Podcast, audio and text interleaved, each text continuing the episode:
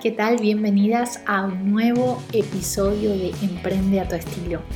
Y bueno, hemos hecho una pausa bastante larga dentro de la tercera temporada, precisamente porque es que han pasado tantas cosas en el medio que ya no sabría ni siquiera explicar el por qué puse la pausa, pero no importa. La intención igual de este espacio es todo el tiempo poder alimentarlo de contenidos que sean útiles para emprendedoras, eh, pues en la última temporada lo que hemos estado haciendo es tratar de impulsar sobre todo a personas que están queriendo desarrollar su emprendimiento a nivel online. Y en este caso, pues mm, no solamente nos estuvimos enfocando en asesores de imagen, sino también en otras carreras que por ahí tienen esta intención de establecer un negocio que sea rentable y que al mismo tiempo se pueda trabajar desde plataformas digitales.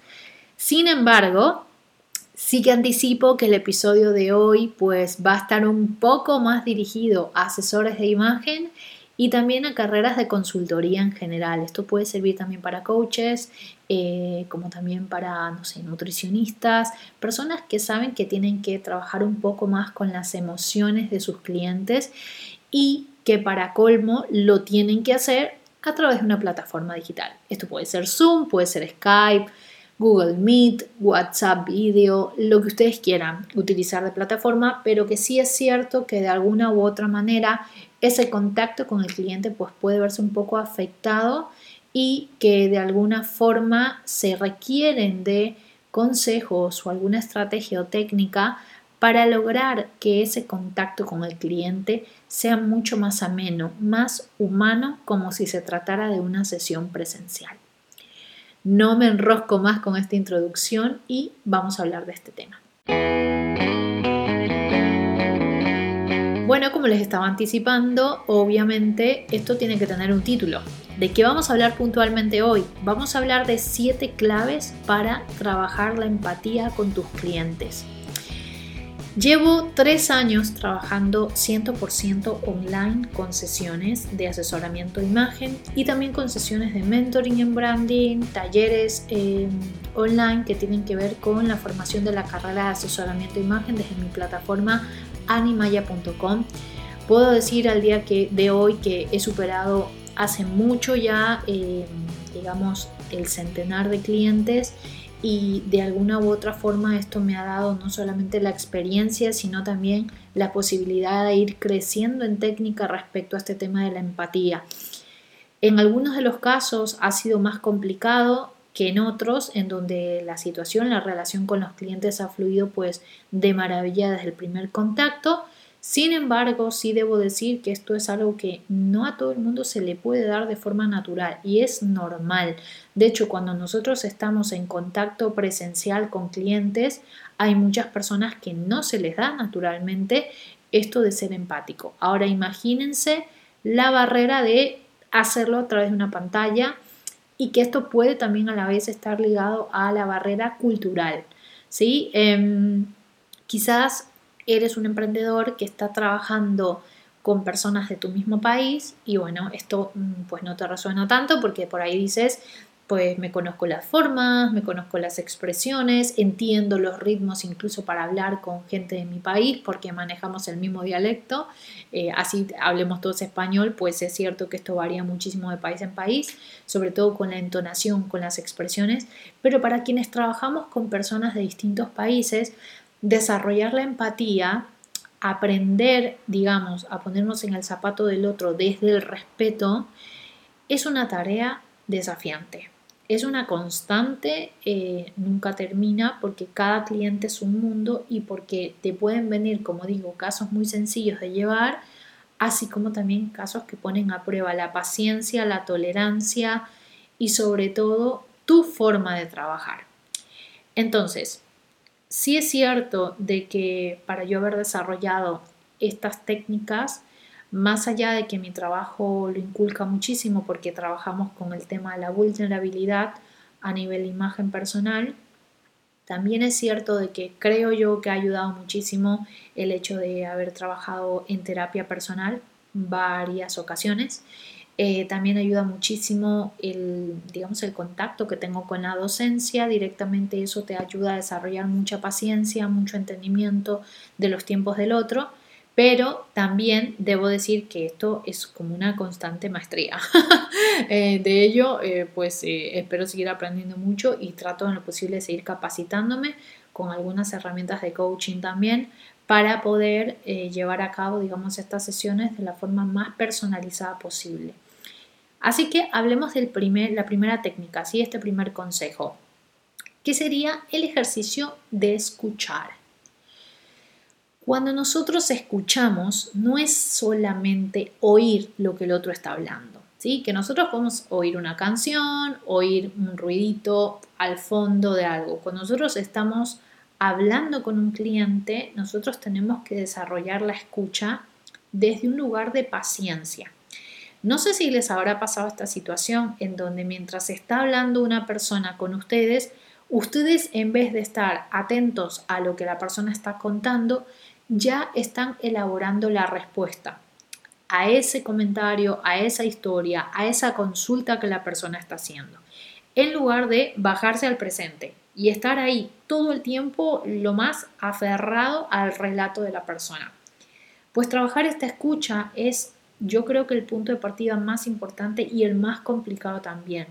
Se los dice una persona que la cabeza de verdad le va a mil por hora. Es que yo a veces digo que pienso mucho más rápido lo que hablo, porque mientras estoy hablando incluso yo sigo elaborando en mi cabeza muchas cosas.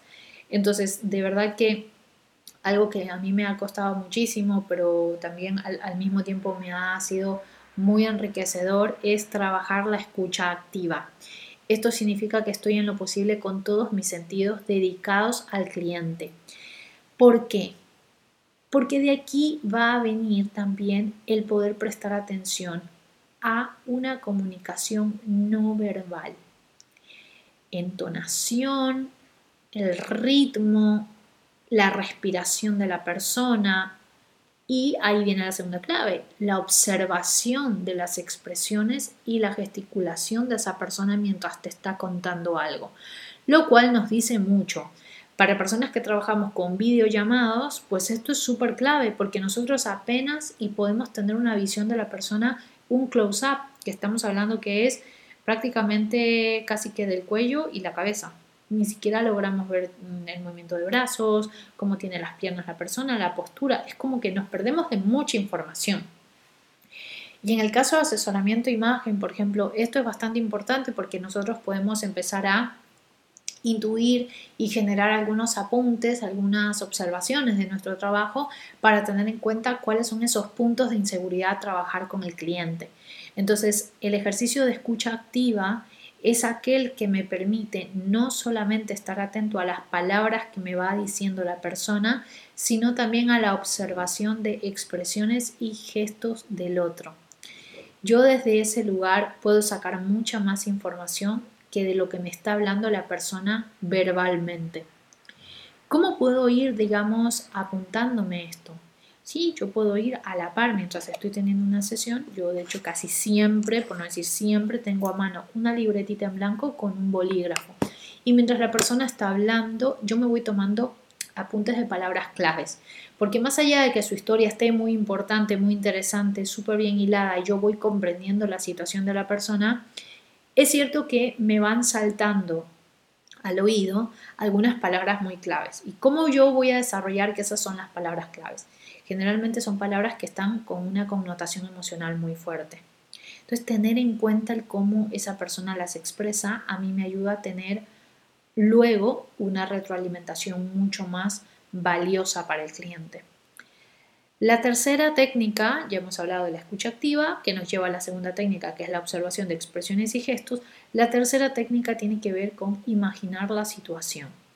Imaginar la situación no significa que yo me anticipe a los hechos y que no le, deje terminar las frases al cliente, lo cual es terrible, que esto por ejemplo en periodismo es como uno de los males que más ataca cuando alguien está haciendo una entrevista y no le deja terminar al otro porque asume cosas de lo que el otro va a contar. Bueno, esto lo tenemos que cortar de raíz. O sea, si eres de ese tipo de personas impacientes o de personalidad ansiosa, yo te recomiendo de que esto es algo que sí vas a tener que controlar mentalmente todo el tiempo. El no saltar a ya de una sacar una conclusión mental. sino imaginar la situación mientras la persona la va relatando. Ejercicios para poder llegar a ese punto. meditación.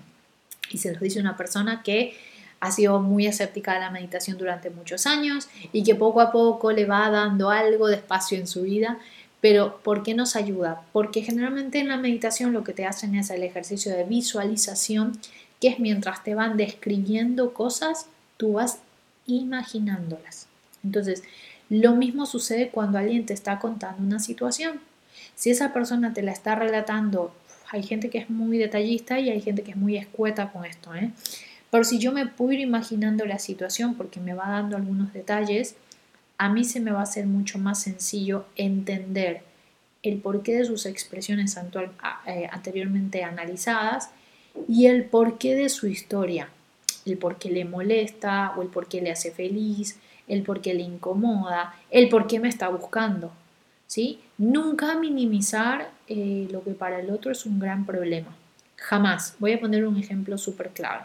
Yo tengo clientas que a veces me dicen, no, porque Ani, es que mírame, yo me veo toda flácida, me veo enorme, me veo que estoy grandota en esta zona de mi cuerpo y yo en mi cabeza, conscientemente y objetivamente, la veo divina. La veo que está en forma, la veo que es una mujer activa, la veo que es una mujer preciosa. Yo de golpe no puedo saltar y decirle, no, no, no, pero si estás divina. No puedo decirle eso así de golpe.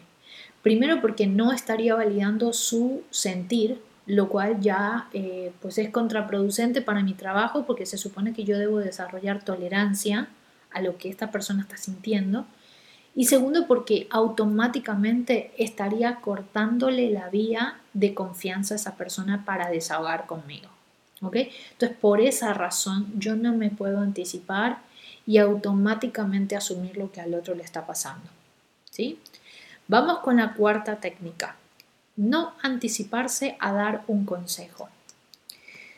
Aunque tengas la formación académica a tope en tu cabeza, aunque seas un libro ambulante, aunque sientas que te la sabes todas, aunque nunca nos la sabemos todas, aunque sientas de que esto es un caso más que estás analizando en tu trabajo, sobre todo lo digo para asesoras de imagen, que yo veo que esto es un error súper recurrente y porque me lo han contado clientes, ¿eh?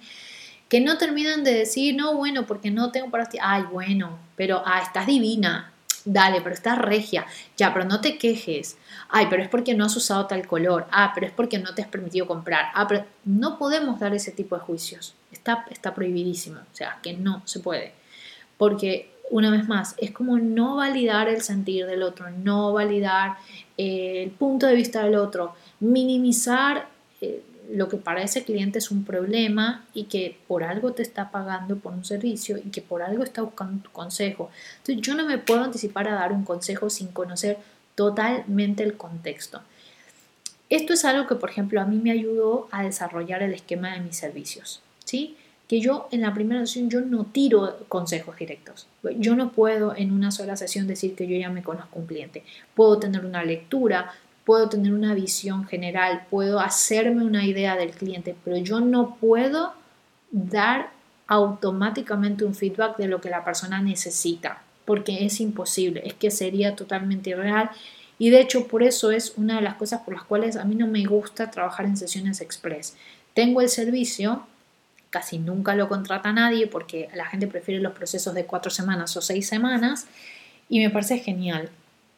Porque yo creo que en ese tiempo sí es mucho más factible que yo pueda desarrollar un reporte más creíble que el mientras la persona esté hablando yo le vaya interrumpiendo y le vaya diciendo lo que tiene que hacer. Eso es muy antiético y pues no lo recomiendo para nada. Entonces, no me tengo que anticipar a dar un consejo hasta conocer totalmente el contexto. Eso también hace de que esta persona entienda que yo soy una persona abierta a escucharle y por ende va a contarme más. Y esa información adicional es lo que a mí me va a permitir trabajar mucho más eh, armoniosamente con esta persona. Vamos con em, la quinta técnica, que es no comparar el sentir asimilando de que uno se siente igual que el otro para un mismo problema. Uno puede utilizar ejemplos de situaciones. Yo, por ejemplo, en muchos de los casos utilizo algunas situaciones vividas o algunas situaciones similares que he visto con clientes, pero nunca, nunca puedo decir que es la misma situación para esa persona que para mí o que para otro cliente, porque no es lo mismo. No somos el mismo ser humano, no tenemos la misma construcción emocional, no tenemos las mismas circunstancias y por ende no podemos asimilar las mismas situaciones. Entonces, si yo empiezo con comparar a mis clientes entre sí, primero estoy generando una situación de competencia innecesaria. Segundo, yo como profesional pues mm, no estaría validando mis competencias profesionales, eh, asumiendo de que el consejo se aplica para todo el mundo, el mismo consejo. Y por último, estoy respetando la individualidad de este, de este cliente. Entonces, no comparar el sentir asumiendo que uno se siente igual o que otro cliente siente igual, porque no. Incluso les puedo decir, yo he trabajado en sesiones de mentoring con negocios de personas que son hermanas y la perspectiva es distinta. Nada que ver entre una persona y la otra. Y son personas que fueron criadas en la misma casa, con los mismos valores, pero la perspectiva es distinta. Entonces, mm, obviamente que no puede ser igual. Desde ese lugar, yo también voy a estar obligado como profesional a desarrollar muchas más aptitudes, a desarrollar muchas más herramientas y técnicas para trabajar con cada ser, como un ser individual. Esto suena bien obvio, pero ustedes no tienen idea de la cantidad de contenidos que yo veo en las redes sociales a diario de otros colegas, sobre todo asesores de imagen, en donde asumen que el mismo consejo funciona para todos. Por ejemplo, eh, de, los, de, los, ejemplos clásicos, tienes que tener esta eh, lista de básicos. Es que no te puede faltar en tu armario. Es que toda mujer necesita esto para sentirse, para vestirse, para proyectarse. La otra vez veía una persona muy famosa eh, de mi país, Ecuador, que ahora está emprendiendo en desarrollo personal, imagen, bueno, un misceláneo de todo y subía un tutorial con maquillaje y decía, es que a toda mujer le quedan bien los tonos tierra, es que no puedes no tener esta paleta de sombras en, en tu neceser porque es que te salva de todo. Y yo me puse a pensar, porque tiene miles de seguidores, me puse a pensar, la cantidad de mujeres que se come ese cuento. Eh, ella no ofrece servicios personalizados, es más, tiene una, una postura más celebrity, digamos, pero sí que es cierto que mm, por el perfil profesional que yo le estoy viendo a ella, como que pretende en algún momento o bien dar capacitaciones o dar servicios de mentoría o, con, consultoría. Y me puse a pensar la cantidad de mujeres que, así como a este perfil le consumen la información, pues que se encuentran con un montón de contenidos generalistas, en donde asumen de que tiene que encajarte ese consejo, sí o sí, porque fulana lo dijo. Y eso está mal, ¿sí? Eso está mal, o sea, si eres un consultor de imagen, eh, tienes un blog, tienes un canal de YouTube, yo lo tengo, por eso también a veces trato en lo posible de cuidarme muchísimo con los consejos que, que doy y trato de explicar, a ver, que esto se tiene que aplicar a cada persona, a ver, que, que, hablemos que en general que eh, esta paleta va para tal tono de piel y igual se tiene que analizar a cada cliente.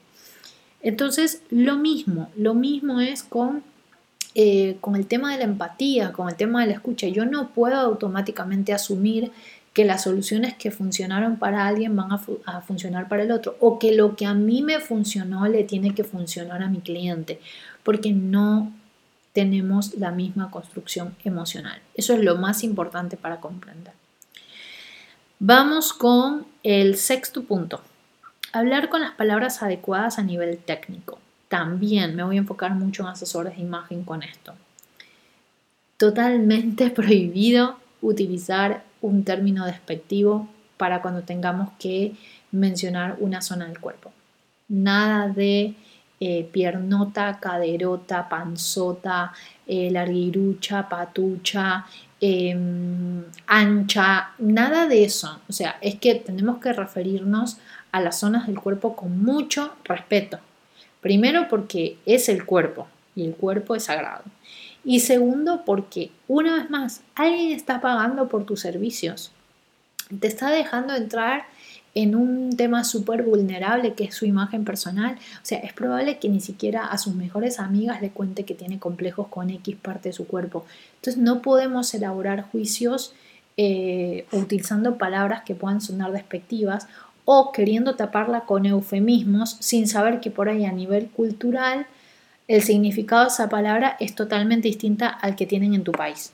Y esto de verdad que me ha pasado con alumnas, que yo he tenido que decirles, es que mm, preferible evite utilizar tal término porque puede sonar despectivo para tal país. O ese término que utilizan en tu país, pues en mi país significa esto, lo cual significa que si tienes un cliente en mi país y le dices algo así, pues se puede ofender. Siempre, siempre apegarnos a lo que es el registro técnico o simplemente a nombrar las cosas como son busto, cadera, cintura, espalda, piernas, altura, estatura, ancho, volumen. O sea, para eso existen las palabras. El lenguaje español es riquísimo en léxico. Entonces, tratemos en lo posible de informarnos de cómo referirnos a las zonas del cuerpo de nuestros clientes y también a las proporciones para hablarlo con claridad, para que la persona también comprenda de que poco a poco va a ir tratando de desarrollar por momentos, obviamente para desarrollar una técnica de elección de ropa, una mirada un poquito más objetiva en donde no esté todo el tiempo con un juicio encima de su cabeza atacando lo que ve en el espejo. Entonces, si yo no muestro eso con el ejemplo durante las sesiones, pues mi clienta eh, puede adoptar también el mismo tipo de términos para referirse a su cuerpo y eso es terrible si es despectivo. Así que eh, apegarse mucho a esto, a las palabras adecuadas a nivel técnico, lo mismo con el tema de los estilos, porque existen 1500 tipos de estilo, a mí eh, la verdad que me consultan mucho esto, ay Ani, pero es que los siete estilos universales y a mí no me enseñaron tal que me escuché en tal revista o el que tú estás mencionando en YouTube. Los estilos se van desarrollando un poco con eh, las tendencias, también tiene que ver con un poco el tema cultural, también tiene que ver un poco con la escuela donde lo estudiamos. Perdón. Y entonces tenemos que entender de que eh, incluso las palabras que utilicemos para describir los estilos, pues que pueden variar siempre y cuando suenen bien. ¿Ok? Muy bien. Y por último, respetar los tiempos y los no del cliente. Respeta sus tiempos. Respeta sus pausas. Respeta que al principio no te quiere contar toda la situación. Respeta de que por ahí todavía no quiere animarse a determinadas cosas respeta que por ahí todavía no puedes negociar un cambio con esa persona porque no se siente lista. Está bien, puede pasar. A ver, yo tengo, por ejemplo, de mis dos servicios, eh, un servicio de seis sesiones, que son seis semanas, un servicio de cuatro sesiones, que son cuatro semanas. Y he tenido, eh, no muchos, pero he tenido algún que otro caso de personas que para la cuarta sesión, de alguna u otra forma, me ponen una pausa y se hacen esperar para una quinta sesión y una sexta sesión. Usualmente, ¿por qué pasa esto en la cuarta sesión? Porque les mando a hacer organización de armario. Y entonces eso significa enfrentarse al monstruo de la desorganización, de haber estado ocultando un montón de cosas en su armario, de no querer enfrentarse a una realidad de tallas, de no querer enfrentarse a una tarea que por él les agobie. Y yo entiendo de que esa pausa, por más de que la disfracemos, de que es que esta semana no me puedo conectar por el trabajo, es que esta semana se me complica porque hay arreglos en mi casa, es que todavía no he pasado por la tienda, entonces no me sirve la sesión aún. Yo sé que esos son pretextos para no tener que ir a una situación emocional no resuelta. Entonces, en algunos de los casos, pues mm, yo permito que se dé esto. No le digo, mira que me estoy dando cuenta que estás evitando un mes para seguir hablando. No les digo esto, pero sí que me doy cuenta. Por como vienen las sesiones anteriores y algunos issues que vamos eh, descubriendo conversación tras conversación, pues de que a la persona lo que le pasa es que tiene una traba y no quiere, digamos, enfrentarse a ello. Y también me pasó en una o en dos ocasiones tener que poner un deadline Tipo, ya había pasado un mes y medio y la persona había desaparecido por completo. Ojo, con el servicio pagado y todo. ¿eh? No es que se han desaparecido porque no han pagado. Eh, no es ese el asunto. Tiene que ver más con una cosa emocional que no saben cómo resolver y les da vergüenza contar. Y decirle, mira, tenemos hasta esta fecha para poder desarrollar la sesión por esta situación. Y me estoy dando cuenta que te está pasando esto. Dime si es verdad, dime si no es por ahí la cosa. Em, ¿Cómo te puedo ayudar para resolverlo? Si esa persona capta que yo estoy poniéndome en sus zapatos, estoy entendiendo el porqué de esa demora de, continuar con el servicio, o de hecho simplemente le estoy dando a entender de que le estoy comprendiendo lo que le pasa, les juro que no solamente ganan una clienta leal para toda la vida, sino que el servicio toma un rumbo mucho más personal. Entonces, eh, aprender a respetar esos tiempos de la persona. No forzar situación. No es que deberías ya cambiarte el color del pelo porque yo te digo, no. Es que ya deberías estar combinando, no. Es que, ¿por qué no te has animado a hacer? No. Porque la persona puede tener sus razones por las cuales, por ahí tiene todas las ganas, pero es que no le sale, no, no puede, no le fluye. Y eso es súper importante que uno lo respete. ¿Sí? Em, para eso, obviamente, las técnicas anteriores tienen que haber sido aplicadas porque obviamente te ayuda mucho a desarrollar esta empatía. Así que bueno, espero que estas siete técnicas, eh, sobre todo muy dedicadas a personas que están trabajando en sesiones de consultoría de imagen o coaching, como está hablando, están dando sus primeros pasos en consultoría online, pues les ayuden a desarrollar eh, servicios mucho más amenos, más personalizados y que sobre todo tengan en cuenta de que está buenísimo. Yo esto lo recomiendo, por ejemplo, para muchas de mis alumnas y para profesionales que a mí a veces me dicen, ay, pero ¿cómo desarrollas la empatía con el cliente y cómo sabes lo que el otro está pensando? Un buen ejercicio, y esto se los dejo así pensando, es pasar por el mismo proceso que sus clientes van a pasar. Yo les he contado, he pasado por terapia, he pasado por servicio de nutrición, he pasado por servicio de coaching, he pasado por servicio de asesoramiento de imagen. ¿Por qué he necesitado ponerme en los zapatos de lo que van a ser mis clientes? Eso baja muchísimo el ego de los profesionales, les ayuda a entender cómo es estar del otro lado y eso también ayuda mucho a desarrollar la empatía. Espero de corazón que estas técnicas sean sencillas de aplicar. Si tienen cualquier sugerencia, cualquier comentario, pues me lo pueden hacer llegar a hola.animaya.com. Espero no cortar ahora ya con esta temporada, que había estado un poco inconclusa del 2020 del podcast Emprende a tu estilo y que podamos culminar este 2020 cumpliendo todas nuestras metas de emprendimiento. Las estoy escuchando en un próximo episodio y que estén súper, súper bien. Chao.